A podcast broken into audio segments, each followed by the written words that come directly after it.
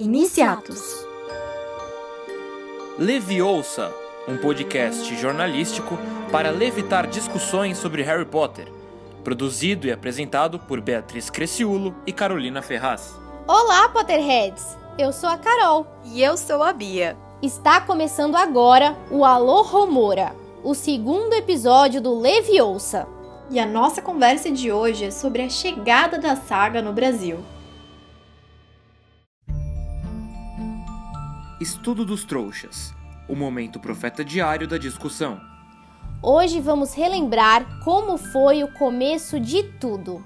Em meados de 1990, J.K. Rowling começou a ter as primeiras ideias para o que se tornaria a saga Harry Potter no futuro. Sete anos depois, a autora começou a escrever o livro. Durante visitas ao Elephant House em Edimburgo, na Escócia, ela trabalhou nos primeiros capítulos de A Pedra Filosofal, Vale lembrar que nos anos 90 a sociedade era bastante diferente da nossa em alguns aspectos. Isso acabou dificultando muito a publicação da obra. Na época, várias editoras recusaram o livro por se tratar de uma história de bruxaria e escrita por uma mulher. A editora Bloomsbury decidiu dar um voto de confiança e daí em diante, Harry Potter acabou se transformando em um fenômeno. Inclusive, esse foi o motivo para que um dos editores sugerisse que a autora usasse seu nome abreviado, só JK, para assinar a obra. Contrariando todas as expectativas, o livro foi muito bem recebido pelos críticos. O jornal escocês The Scotsman, por exemplo, disse aspas: "O que diferencia esse livro de tantos outros de fantasia é a sua forte relação com a realidade." Fecha aspas. Adaptada para mais de 70 línguas, a série chegou no Brasil em 2000 e foi comprada pela editora Rocco. A tradução foi feita por Lia Weiler. Desde então, estima-se que já foram vendidas cerca de 5 milhões de cópias no país. Para celebrar esse sucesso, a editora Rocco lançou em 2020 uma edição especial da saga contando com ilustrações inéditas. Outra iniciativa da editora em comemoração aos 20 anos de lançamento foi a edição especial de Pedra Filosofal, com quatro capas diferentes. Cada uma delas tem o seu respectivo brasão das casas de Hogwarts, acabamento em capa dura e pintura trilateral. Já no conteúdo, a edição também traz novidades, como informações extras sobre as casas e curiosidades.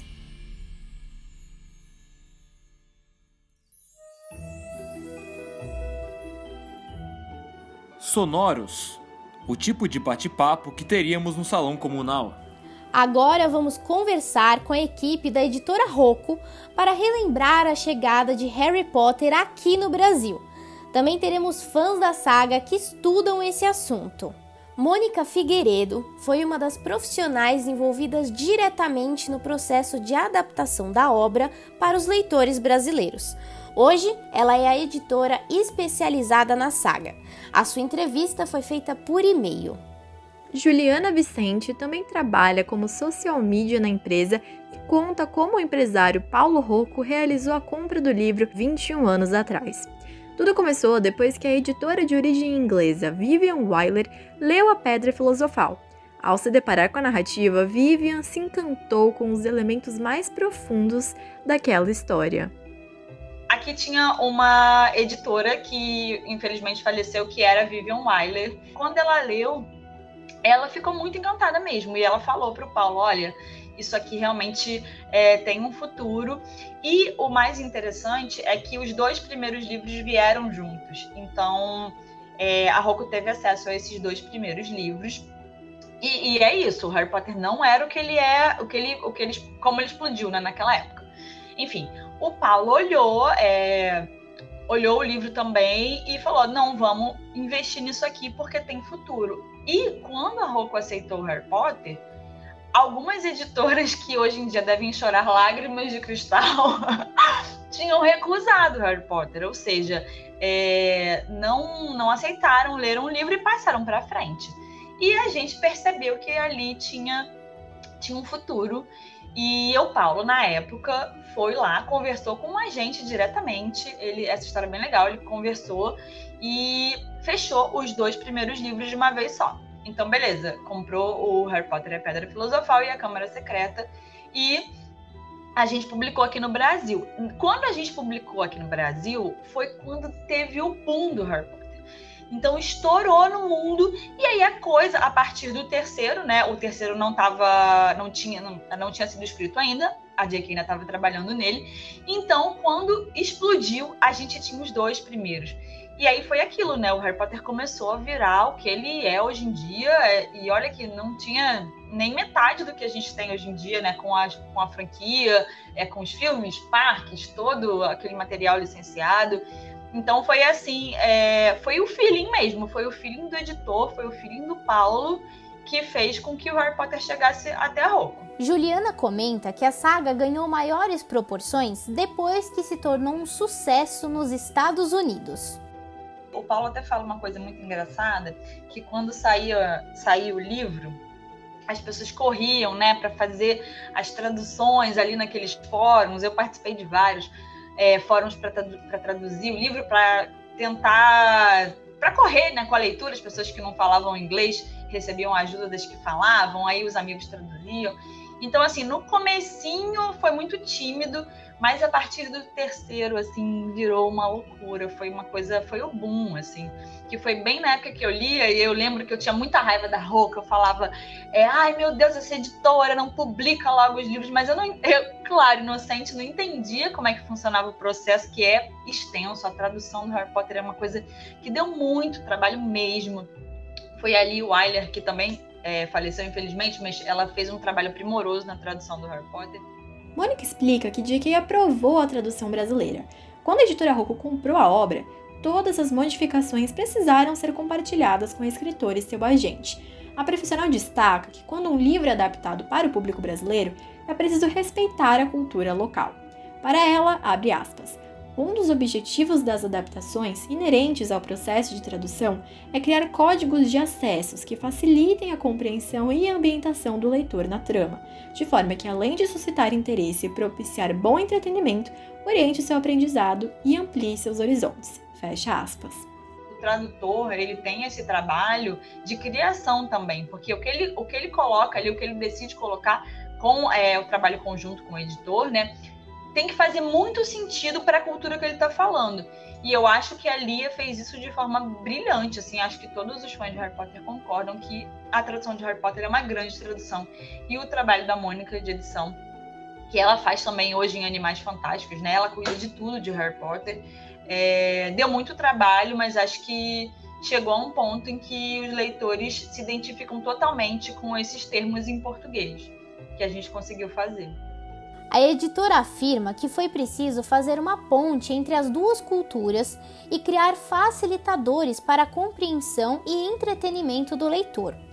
Essa estratégia atendeu às expectativas da jornalista e mestre em ficção científica pela Universidade de Liverpool, Cláudia Fusco. Ela lembra que a chegada da saga nas livrarias brasileiras foi muito impactante eu era uma criança de 11 anos quando Harry Potter chegou, né?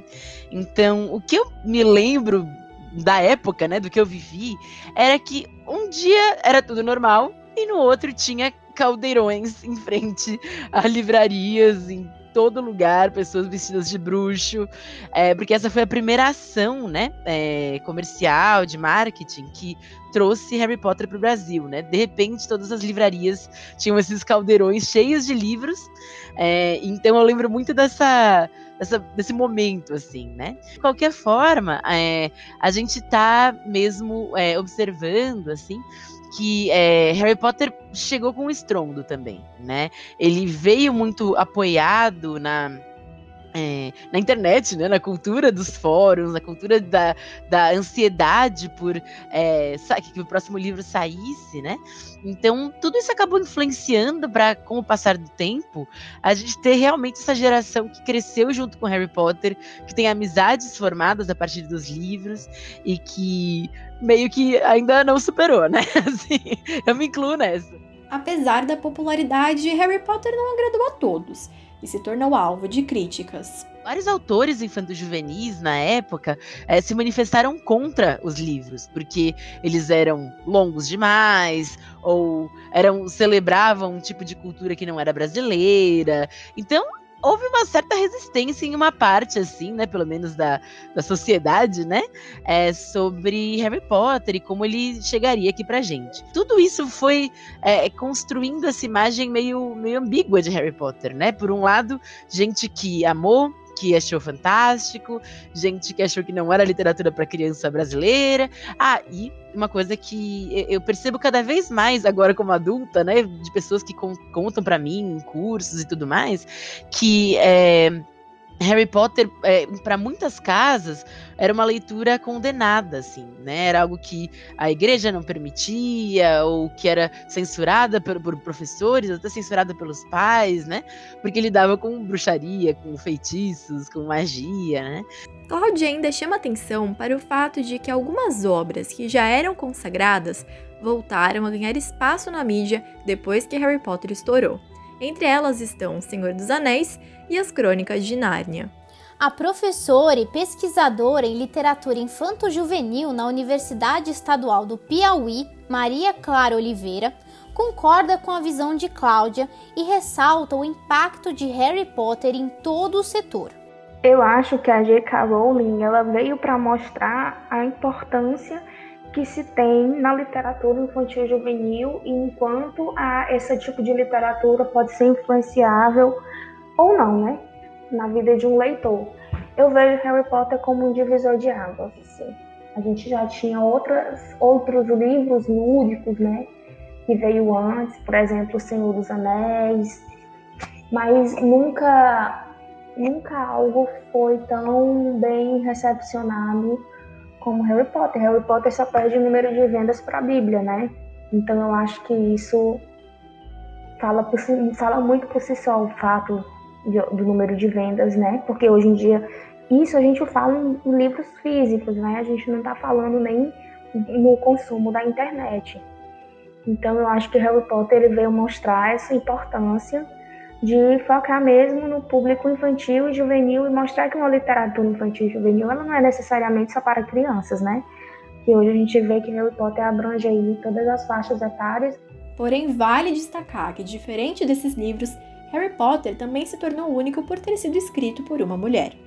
E vale dizer, todos esses outros livros são escritos por homens. E eu acho que isso é importante para a gente entender do cenário também, né? A J.K. Rowling escreveu é, com, né, esse, enfim, não é um pseudônimo, né? É uma, uma abreviação do nome dela, mas para poder entrar no mercado de uma forma mais segura, para não ser rejeitada pelo simples fato de ser uma história de fantasia escrita por uma mulher. Juliana ainda argumenta que a saga retrata assuntos que estão presentes na vida de muitas pessoas Apesar da cultura britânica ser enfatizada nos livros, a identificação com os personagens acontece independentemente disso. Ela fez uma coisa global, um sentimento. Porque, por exemplo, quando a gente é adolescente, eu senti muito isso lendo, é, a gente sente as mesmas coisas, as mesmas dúvidas, as mesmas inseguranças que o Harry, não só o Harry, né, o Rony, Hermione, os outros personagens sentem ao longo da história. Então eu acho que tem esses elementos é, britânicos ali fortes, que foi justamente o que fez, a, chamou a atenção da Vivian, né, quando ela olhou a primeira vez. Mas ao mesmo tempo, os sentimentos, a construção dos personagens é uma coisa que pega todo mundo, sem essa distinção ah, de você é brasileiro ou você qualquer, é de qualquer outro lugar. Então você acaba se identificando e tem essa coisa da cultura, né, que, tem, que tá muito presente ali, né, porque ela, ela realmente é enfática na, na cultura britânica dentro da narrativa, mas ao mesmo tempo eu acho que é isso, é isso, sabe? Por outro lado, Cláudia acredita que parte da diversão em ser fã brasileira de Harry Potter é justamente a chance de experimentar uma realidade diferente da sua. Então, para todos os efeitos, Harry Potter não teria nascido em outro lugar, assim, né? Ela, ela acaba trazendo muito desse imaginário para o livro de uma forma muito forte, assim, de uma forma muito potente, né? E eu acho que isso é parte do encantamento de, sobre Harry Potter no resto do mundo, né? Então, é, ela pinta, né, a, o Reino Unido, a Grã-Bretanha de formas muito bonitas e coloridas. Ainda que ela fale sobre é, a, como eles ficam irritados com o clima frio, chuvoso, como eles ficam presos em casa, etc. Hogwarts oferece um estado de conforto é, pleno, assim, né? É, é, tá, tá, sempre lá, assim. É, Hogwarts responde, né, ao clima, responde à, cultura, né? de uma forma acolhedora, né? Então é quase inevitável para a gente que a gente se sinta acolhido nessa nesse universo, né? Porque embora a gente não tenha a vivência, a experiência do frio, ou a experiência de é, que determinados símbolos representam algumas coisas, né, dentro desse universo, né? A gente tem a experiência de querer viver algo novo, viver algo diferente, viver uma, uma realidade que é muito diversa da nossa, né? Já na perspectiva dos fãs britânicos, a jornalista diz que a verdadeira magia é a sensação de se reconhecer nos lugares retratados nesse universo. E eu acho que para quem é inglês, para quem é britânico, é o contrário, né? Parte da graça é se ver ali naquela história, perceber, né? Entender quais são as estações de metrô que ela comenta, é, os lugares de Londres que as coisas acontecem, né? É, ir né, na estação de trem. Então, tudo isso é, é, é legal, né? Nas duas camadas, seja é, de completa identificação ou de nenhuma identificação, a gente consegue, né? Ela conseguiu, na verdade, é, trazer esse, esse material muito rico, essa imaginação muito rica. Ainda que a carga da cultura britânica tenha forte impacto na relação dos fãs com a obra, isso também possui um lado negativo muito da, do preconceito que ela reproduz nas histórias sobre os irlandeses, sobre, é, sim, né, é, crianças indianas, é, ela, isso é também da sociedade britânica. Isso também é parte do imaginário que ela que ela estava abordando, sabe? Então, de certa forma, ela consolidou as melhores e as piores coisas sobre, sobre né, essa sociedade, assim. Maria Clara concorda com a visão de Cláudia e aponta que a atitude de J.K. de trazer esses aspectos para a obra é algo inevitável, uma vez que ela está inserida nesse contexto. Então eu acho que isso não desvaloriza em nada a obra, o fato de ter é, muitas, muita, muita cultura né, inglesa presente na obra, até porque se você for ler um livro de um escocês, se você for ler Outlander, por exemplo, é um livro totalmente escocês, né? Assim, digamos, em termos de, de cultura, de mostrar a cultura, né? Então, acredito que não tem como você dizer. Se, se, eu sou brasileira, é impossível não ter características é, brasileiras no livro que eu escrever, assim como a J.K. inglesa não é impossível não ter características inglesas no livro, até porque o livro, a história em si, se passa na Inglaterra. Ai, Carol, ouvindo tudo isso, eu fiquei curiosa. Como você acha que a saga seria se ela fosse brasileira? Olha, Bia, eu não sei não, mas a Cláudia tem algumas ideias bem interessantes. É uma coisa que eu sempre falo sobre magia é que ela parte de um lugar de escassez, né? Só que a escassez do Harry, ela é uma escassez diferente de muitas né, possíveis escassezes, digamos assim, da vivência brasileira, né?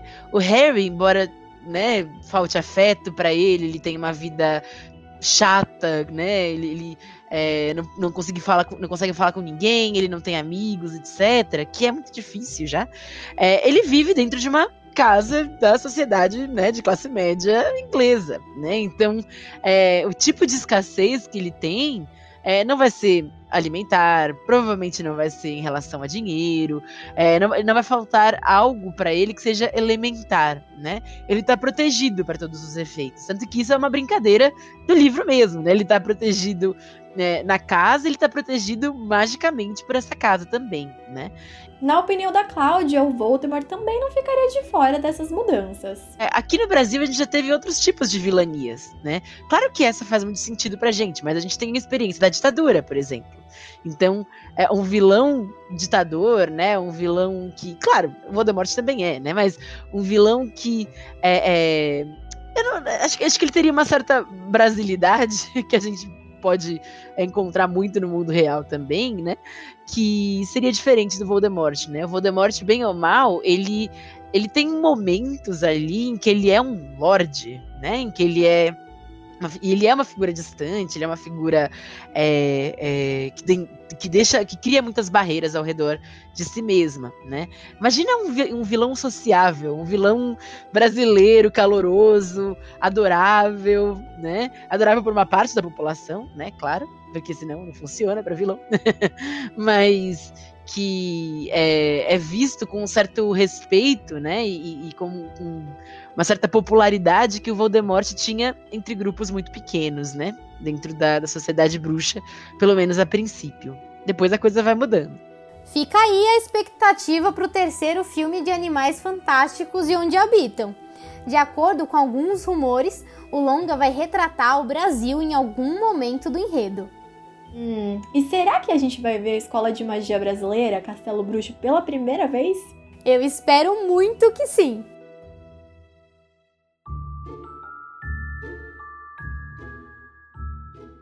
Sessão reservada. A hora de dar uma de Hermione. Para trazer algumas curiosidades sobre a tradução de Harry Potter, tivemos uma conversa sobre o assunto com o professor de inglês e tradutor Guilherme Levinsky. Vale relembrar que Lia Wyler foi a responsável pela adaptação da saga para o português. Ela criou cerca de 2.145 nomes entre personagens, lugares, feitiços, ingredientes de poções e objetos mágicos. Quem entende inglês aí sabe que uma autora muito criativa vai lá, junta duas palavras e forma um nome diferente. Você vai ter que traduzir de uma maneira que o leitor brasileiro consiga fazer sentido disso que ele está lendo, certo? Então, primeiro, tradução de nomes. Uma questão muito polêmica, tem várias correntes tradutórias no mundo que discordariam. No Brasil, a gente tenta trazer esses nomes para um leitor brasileiro, para um leitor que vai ler aquilo, uma criança de 7 a 15 anos, que era o público-alvo de Harry Potter quando ele foi publicado originalmente, para que essa criança entenda também. Ela não vai ler lá um, um, nome estranho que ela não consegue nem pronunciar. Então ela vai ler um nome que ela conhece, certo? Guilherme explica que a tradução vai muito além do sentido literal das palavras. Ela funciona como uma ponte entre duas culturas. Seu maior desafio é trazer significado para as ideias e contextos. As palavras têm significado em si ou elas adquirem significado no contexto? Para responder isso, pega a palavra fogo, por exemplo. Diz para mim, qual que é o significado de fogo? O que, é fogo? Agora vamos, vamos fingir uma situação. Eu sou um militar dos Estados Unidos, eu vou pro exército, e para mim fogo quer dizer atire. Fogo! Ou agora eu sou uma pessoa que estou em um relacionamento, eu tô descontente, e eu falo assim, pô, acabou o fogo aqui. Acabou o fogo no meu relacionamento. Aqui fogo não quer dizer chama, aqui não quer dizer é, uma combustão, aqui quer dizer paixão. Uma das maiores polêmicas com relação às traduções é quanto à mudança dos nomes de alguns personagens. É, por exemplo, o caso de Rony, que em inglês é Ron. Né? No Brasil, a gente tem uma questão que quando no inglês uma palavra termina com uma consoante, a gente acrescenta uma vogal, porque é natural da língua latina. Então pensa, por exemplo, aquele seriado bem famoso, né? É, não que eu goste, mas é um exemplo, que é o Lost. Como que a gente fala Lost no Brasil? A gente fala Lost, né? A gente puxa um, um, um izinho. Então o próprio Ron, quando a gente lê, lesse isso em português, a gente acabaria colocando Rony, porque faz parte do português colocar uma, uma vogal onde não tem. Ela, já sabendo disso, colocou isso no português com Rony. O caso do, do James. James é como se diz Tiago na Bíblia, então foi uma tradução por isso, né? É, nas escrituras sagradas na Bíblia tem isso, então que Tiago em inglês é, é James. Foi uma, é, essa foi a, a, razão da escolha. A escrita de J.K. é marcada pelo humor. Ela gosta de brincar com as palavras. No momento de escolher os nomes de alguns personagens, isso não ficou de fora. Sabendo disso, Lia Wyler procurou inserir essa característica na realidade dos leitores brasileiros. Bichento, que é o gato da Hermione, em inglês Crookshanks. Crook quer dizer torto, Shanks quer dizer sua canela, é um canelas tortas. Em português, no Nordeste, você tem uma, uma gíria que você chama as pessoas de perna arqueada de bichento. Então, a nossa tradutora, sabendo disso, trouxe para o leitor brasileiro essa essa alegoria, esse nome engraçadinho que é em inglês. Se deixasse Crookshanks pra gente que não sabe inglês aqui no Brasil, né, para as pessoas que não sabem inglês, não ia entender. Toda a graça do nome desse bicho ia se perder, né? Inclusive isso com vários outros nomes, acho que até anotei alguns aqui. É, o bicuço, que é o hipogrifo. Bicuço vem de bucktooth, em que tooth é dente, buck quer dizer para fora, saltado, prolongado. Então a gente tem um, um bicho que é dentuço e a gente chamou ele de bicuço, porque ele não tem dente, ele tem um bico. Então ele não é dentuço, ele é bicuço, né? Além disso, o J.K. tem um gosto por inventar palavras. Um exemplo foi o termo muggle, criado para definir pessoas que não são mágicas. Mas como Lia Wyler poderia trazer isso para o português? Se você for pensar, é, no inglês britânico, que é diferente do inglês americano, existe uma gíria para pessoa boba. Pessoa assim, sabe, pessoa distraída, que não percebe nada, que é enganada facilmente, assim, realmente trouxa, né? E essa essa palavra é mug, M-U-G, mug. Mas ela é uma palavra depreciativa, ofensiva, tá? Se você chamar alguém de mug, you're mug, né? Você é um otário, é, é negativo, não se pode chamar assim. Então a própria autora em inglês criou o termo muggle, que é trouxa em inglês. Não existe essa palavra, ela criou. Da onde vem a criação de muggle? Vem de mug, que é otário, né? Pessoa besta que não presta atenção em nada. E ela colocou o sufixo GLE, que traz essa ideia de mais assim carinhoso. É que nem o inho em português, né? Por exemplo, eu viro para uma pessoa, não fala que você é bobo. Ah, fala que você é um bobinho. Que assim você atenua é, esse xingamento. Então ela colocou o GLE em Muggle e chamou de, de trouxa. Em português é muito mais fácil chamar alguém de trouxa do que de otário, porque otário já é ofensivo, já é negativo. Agora, trouxa fica engraçado, fica bem na questão do que a Rowling queria em Pedra Filosofal, que era zoar a, a classe média britânica. São um bando de trouxa que fala uma coisa e faz outra, só se importam com bens materiais e, e enfim, né? Até também imagina, já basta não ser bruxo, ainda vai ter que ser chamado de otário? Ai, seria muito triste.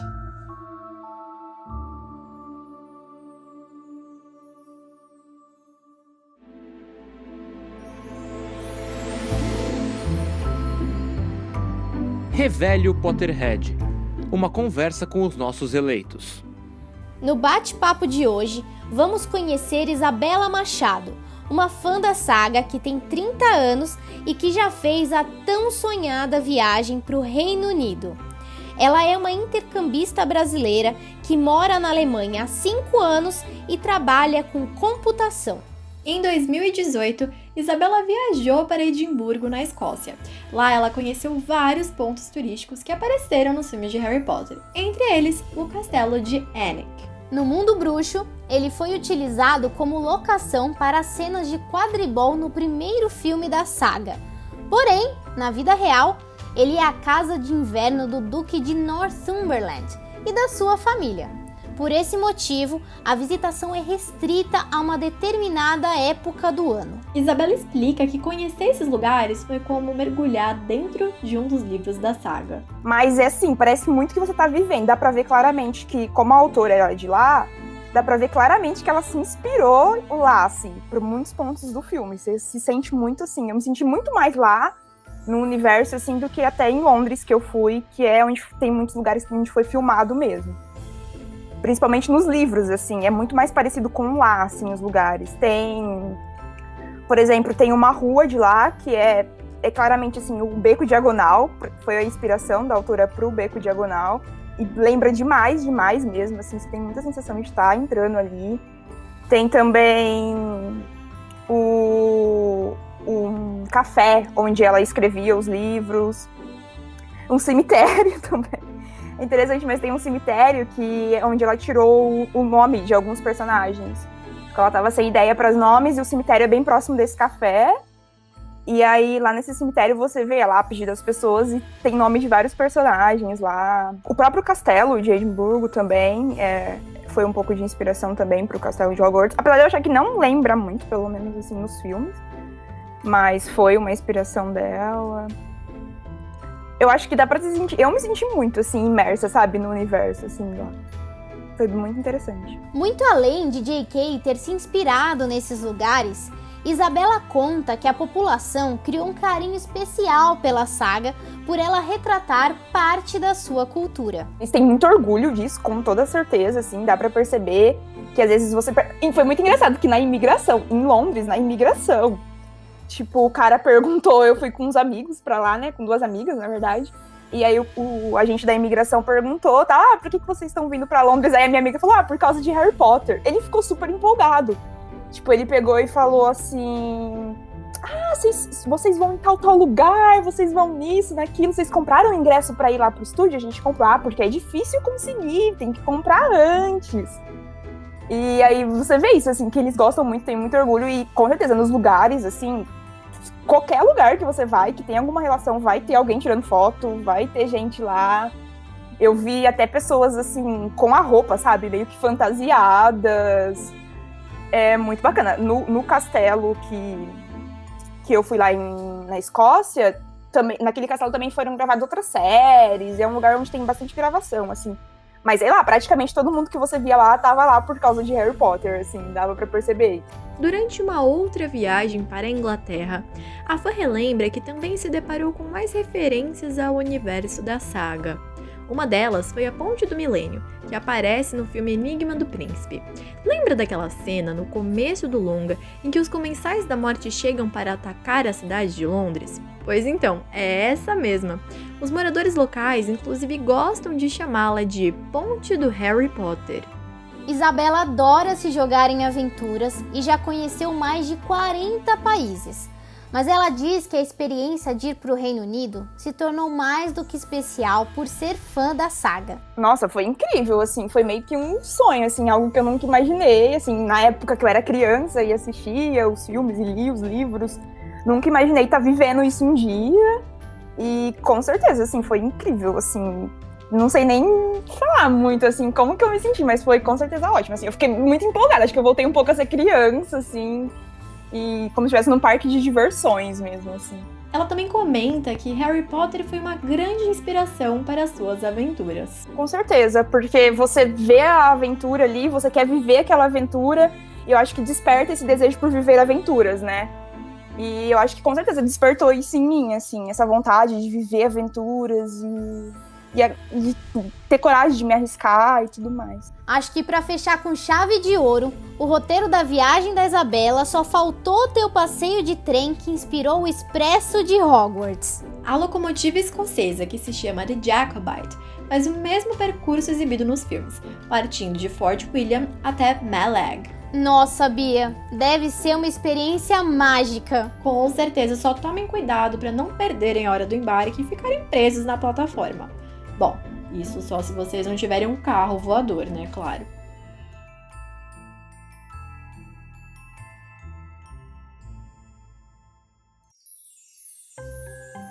Penseira um quadro para repensar momentos da saga.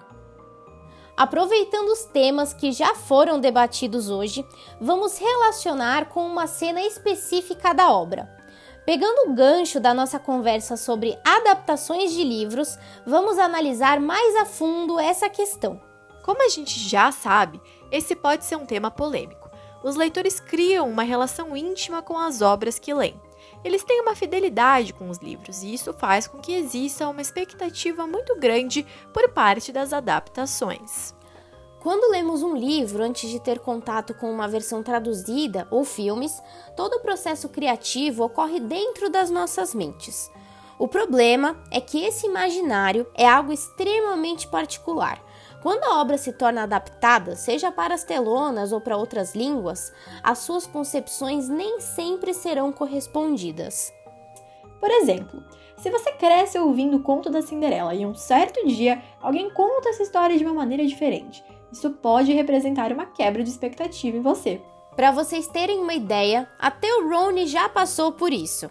Quem aí não se lembra do momento em que nas Relíquias da Morte o trio de ouro vai até a casa de Luna e eles leem os contos de Beedle o Bardo?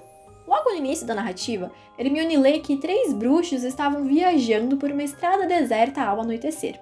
Naquele momento, Ron interrompe a bruxa corrigindo o termo que ela usou para contar a história ele comenta que sua mãe dizia que os três bruxos viajavam à meia-noite. É, depois de levar uma olhada da Hermione, ele até diz que ao anoitecer tava melhor. Essa cena reforça a questão da fidelidade e quebra de expectativa. Isso também acontece com as traduções e adaptações cinematográficas. Elas nem sempre irão atender todos os desejos do público. Vale lembrar que essas mudanças às vezes são necessárias para se encaixar em formatos e públicos diferentes, além de dar sentido para a história.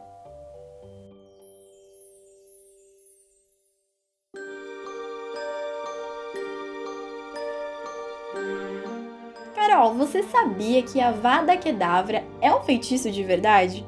Eita, sério?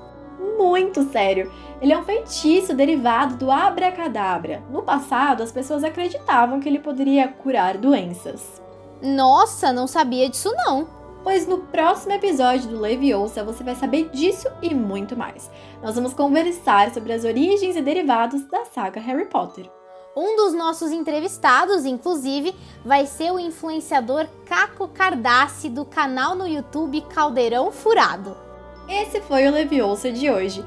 Muito obrigada pela audiência e não deixem de nos seguir nas redes sociais e no Spotify. O nosso arroba no Instagram é Levioca, sem o C cedilha mesmo.